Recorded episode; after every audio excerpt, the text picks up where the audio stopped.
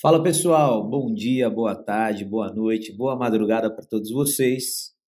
Aqui é o Kim, mais um episódio do podcast. Um abraço para Giovana, para Felipinho aí. E neste episódio convidamos o professor Jesus, ele, ele que sabe tudo de matemática. E aí, Jesus, seja bem-vindo ao nosso podcast.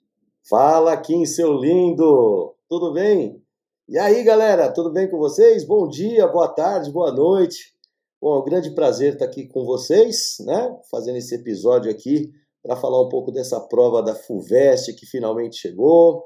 Bom dia, boa tarde, boa noite. E vamos aí, Kim. Manda aí, manda aí. E a respeito da prova, Jesus, o que, que você tem para falar sobre a prova da FUVEST né, na área de matemática? Ela que antigamente era tão temida, não sei se assim continua. O que, que você tem para falar para os nossos alunos sobre a parte de matemática na FUVEST?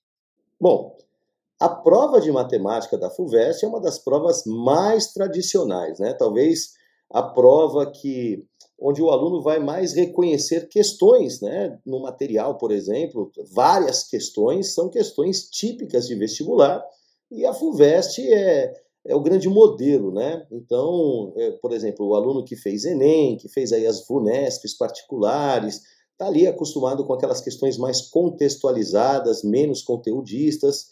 Na FUVEST já não é bem assim, né, Kim? O que acontece?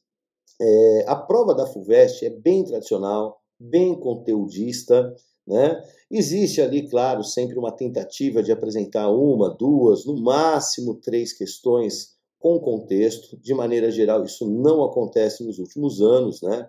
A gente não vê ali a, aquela necessidade de ter aquela matemática aplicada cotidiano. Não são necessariamente questões de situação-problema, né? Então, é, é uma prova completamente diferente das provas anteriores, né? Quem veio aí dessa balada louca de Enem, VUNESPs particulares, encontrou questões contextualizadas, às vezes um pouco mais técnica, tal, isso e aquilo, mas a FUVEST não. Ela apresenta ali as suas questões de matemática, em geral são 10 questões de matemática, mais duas ali interdisciplinares, né?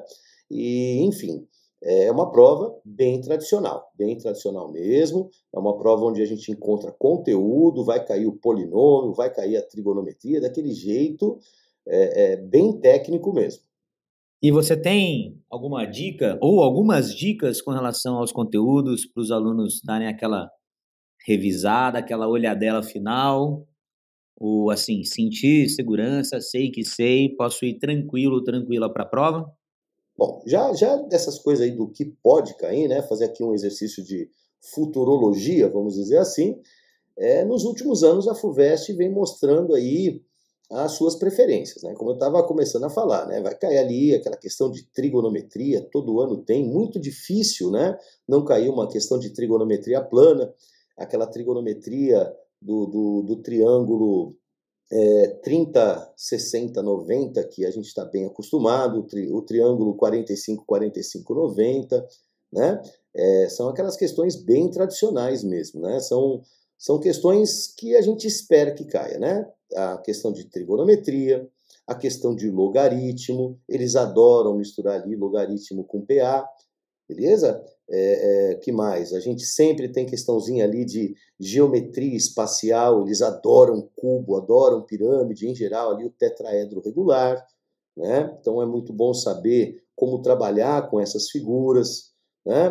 PA já é uma coisa que muitas vezes cai, mas cai ali misturado, ou a PA misturada com a PG, mas é muito difícil cair só PA ou só PG. Faz tempo que a gente não vê questão desse tipo, mas pode, claro aconteceu uma questão assim, né? Mas de maneira geral, a, a, os assuntos como progressões aritmética e geométrica caem ali misturado com algum outro assunto, né?